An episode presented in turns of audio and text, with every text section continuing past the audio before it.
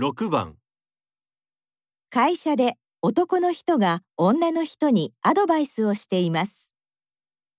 女の人は今日どんなことに気をつけて発表しますか？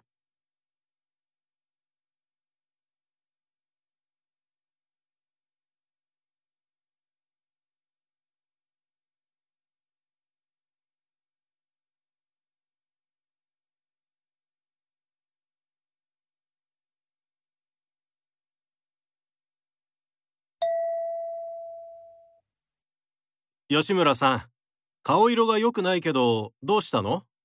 実は今から会議でみんなの前で新しいプロジェクトについて発表しなければならないんです。私、大勢の前で話すのは苦手で緊張してしまって。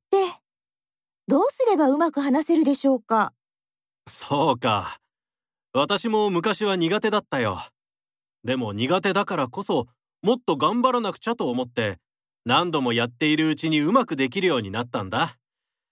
吉村さんが今すぐにできるのは人が大勢いると思わないことだね。え？聞いている人の中の誰か例えば課長だけに話しているつもりでやるんだ。はい、やってみます。あとは用意した紙を見ながら話すと自信がないように見えるからできるだけ前を向いて話そうはい、ありがとうございます。